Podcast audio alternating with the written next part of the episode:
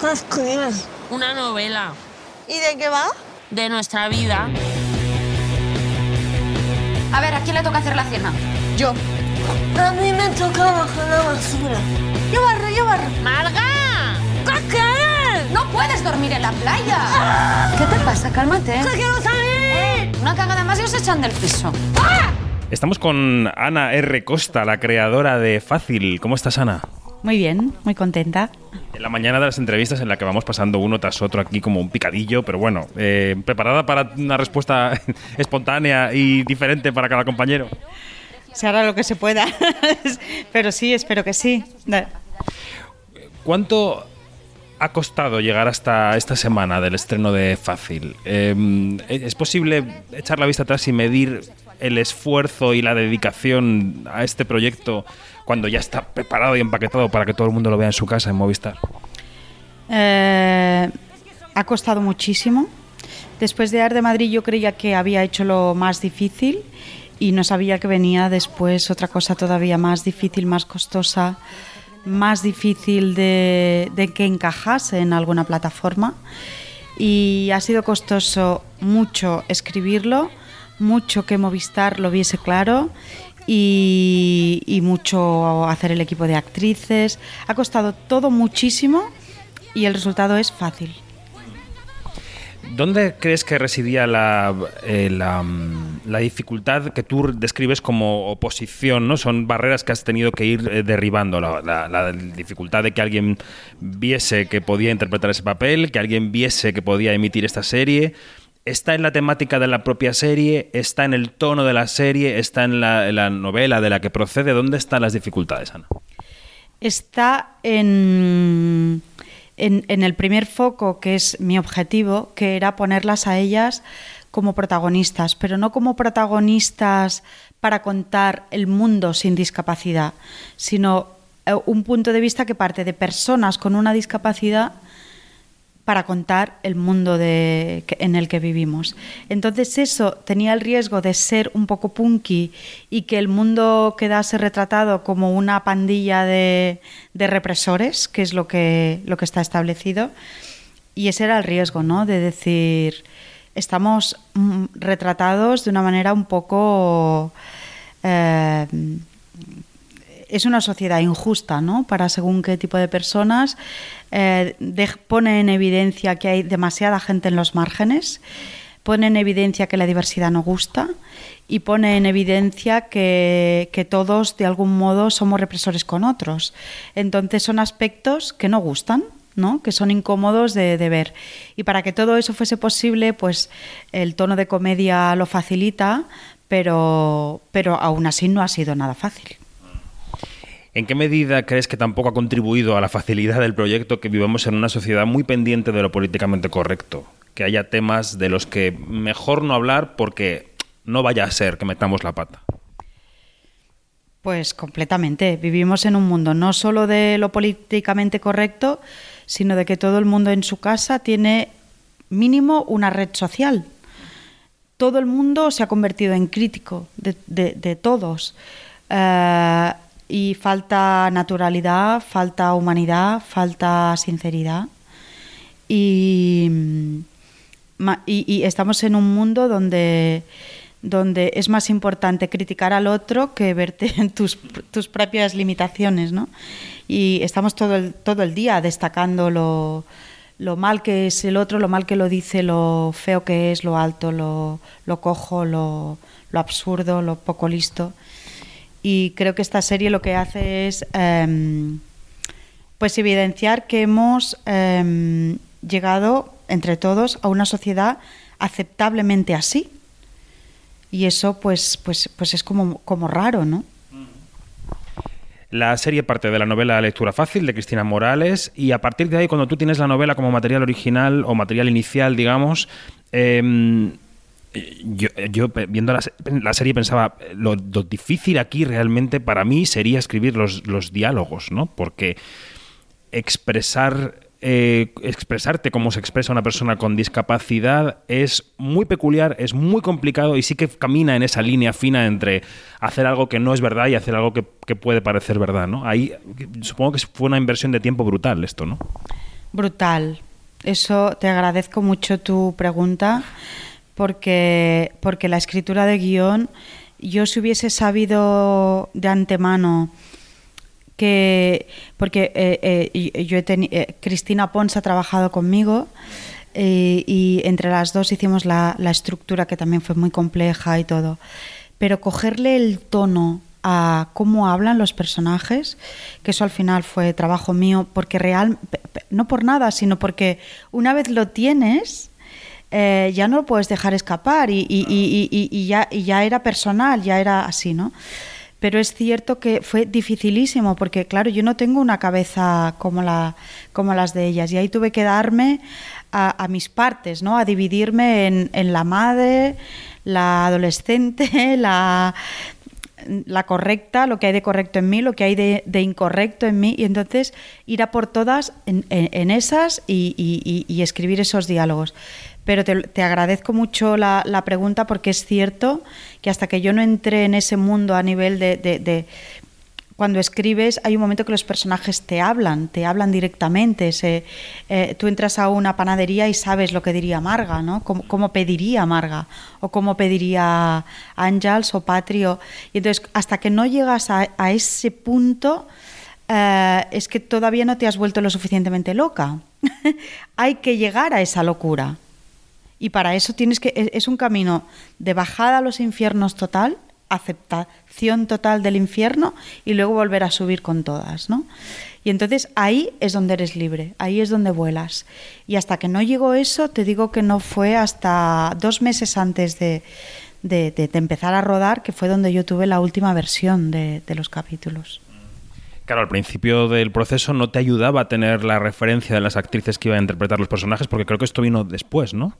Sí, eh, no, no me ayudaba, no estuvieron. Es que también fue un camino. De hecho, Movistar es que no aprobó el proyecto hasta poco antes de, de- empezar a rodar y, y fue complicado, pero no por Domingo Corral o Fran Araujo, que son los que a los que yo conozco, ¿no? Sino porque porque Movistar, igual que todas las plataformas, pues tienen su propia su propia mm, su propio libro de estilo, ¿no? Y de repente esta serie no acababa de encajar en nada, aunque a ellos les gustase, ¿no?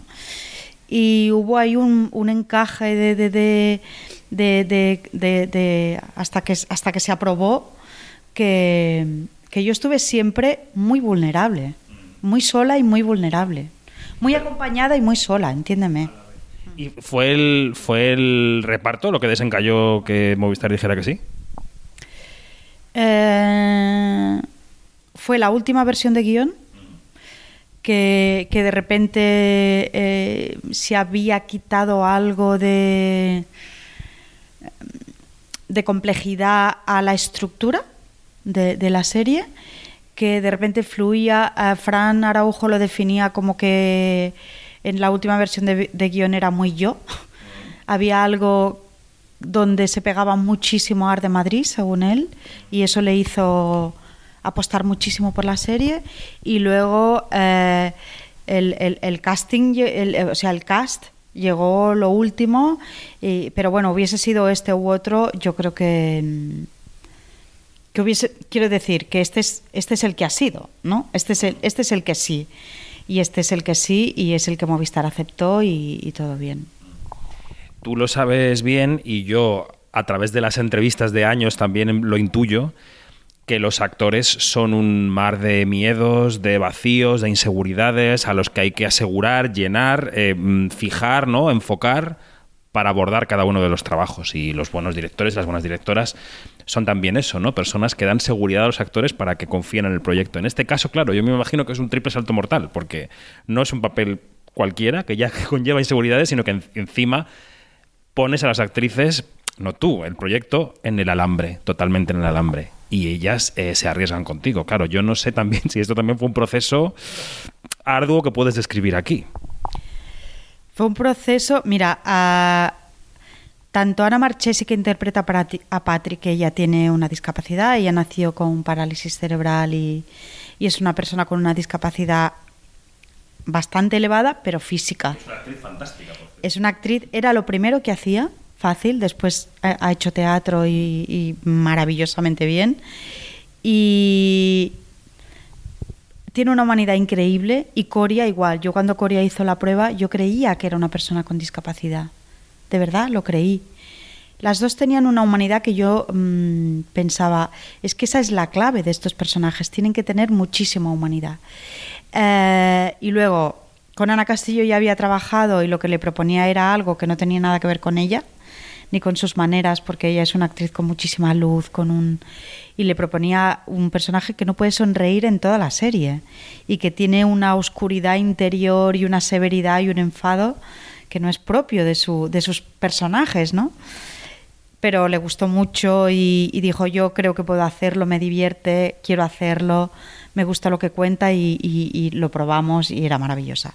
Y luego para mí la, el super riesgo total es el de Natalia de Molina que mm, ostras, que es que desaparece Natalia de Molina. Es que desaparece, o sea, entiendo que al principio dices, ostras, eh, ¿qué es esto, no? ¿Cómo, la miro? Si es Natalia de Molina, pero ¿qué hace? Pero es que eso es lo que ocurre con personas con discapacidad. Tú tienes una persona con una discapacidad fuerte y, y- y ves lo distinta que es a ti o lo distinta que es al estereotipo y te cuesta mirarla. Te cuesta. Y, y Natalia es que hace eso. Entonces se sintió muy vulnerable y ahí hicimos mucha piña porque yo también me he sentido muy vulnerable con los guiones. Hicimos muchísima piña y dijimos, estamos contando esto, vamos a por todas y nos arriesgamos hasta el final. Y entonces ahí hicimos súper piña todas y nos apoyamos mucho, nos divertimos. Cuando había que llorar se lloraba, cuando... Y ha sido mm, agarrar esa humanidad de todos los personajes y ir a por todas. Ya una última que nos tenemos que marchar. Eh, cuando hablas de la soledad y hablas de la vulnerabilidad, te quiero preguntar en qué medida han contribuido o influido en esa soledad y vulnerabilidad dos de los, dos de los aspectos del proceso, ¿no?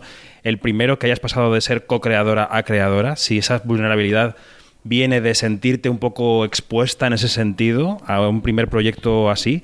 Y en segundo lugar, ya después de rodada la serie, pues que la, que la autora de la novela no entendiese lo que habías hecho o, no, o discrepara, ¿no?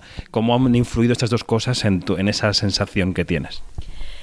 Eh, lo de trabajar en solitario, eh, la escritura siempre es solitaria. Art de Madrid también era en solitario. Quiero decir, porque siempre hay alguien, que supervisa, siempre hay alguien que, da opiniones, que- que- que da apuntes acertados y evidentemente. Pero la escritura siempre es solitaria, siempre es solitaria y, y por mi manera de trabajar, en Art de Madrid también bajé a los infiernos, también me tuve que pelear con un montón de gente, entre, entre ellas y sobre todo con, con Paco León, eh, porque había muchísimas cosas que él, al no ser mujer, eh, no entendía del proyecto, que llegasen a un calado femenino que pues que estaba poco trabajado o poco estudiado en porque eh, eh, es que los personajes femeninos la gente se cree que por poner a una mujer como protagonista está haciendo un trabajo femenino y no es cierto. Entonces el calado femenino ah, creo que si no eres una mujer lo trabajas hasta cierto punto, pero no hasta el fondo. Entonces eso fue muy difícil con Paco, dificilísimo. Hubo grandes peleas hasta el punto de separarnos, como todos sabéis. Y, y en esta he sido mucho más libre. He podido hacer lo que creo que es una mujer y lo que creo que es una mujer pidiendo derechos y libertades. Yo me siento discapacitada. Yo ahora veo que he sido una mujer eh, que se me ha tratado como una mujer discapacitada, que he estado tutelada y que, y que mm, se acabó. Que soy válida, que creo que mi punto autoral gusta, que cuenta cosas y voy a pelear hasta el final por mí misma. Eh, ¿Cómo se puede acabar una entrevista así? es la catarsis máxima del arte, ¿no? En tu caso, quiero decir que es un proyecto de vida este. Ya que ya terminamos, terminamos ya. Sí, lo, lo son todos. ¿eh? Cuando hice Art de Madrid también pensaba que era un proyecto de vida. Lo que pasa es que fue tan doloroso el final que, que agri- fue agridulce. A nivel artístico a mí me hizo crecer muchísimo porque yo lo trabajé muchísimo ese proyecto y me hizo crecer mucho. pero a nivel personal fue dolorosísimo. En este eh, todavía he vuelto a crecer más hacia abajo y hacia arriba, porque he bajado todavía más abajo, pero creo que, creo que humanamente me ha aportado muchísimas cosas. Y, perdona, lo otro que habías dicho. No, el micrófono es tuyo. Ya.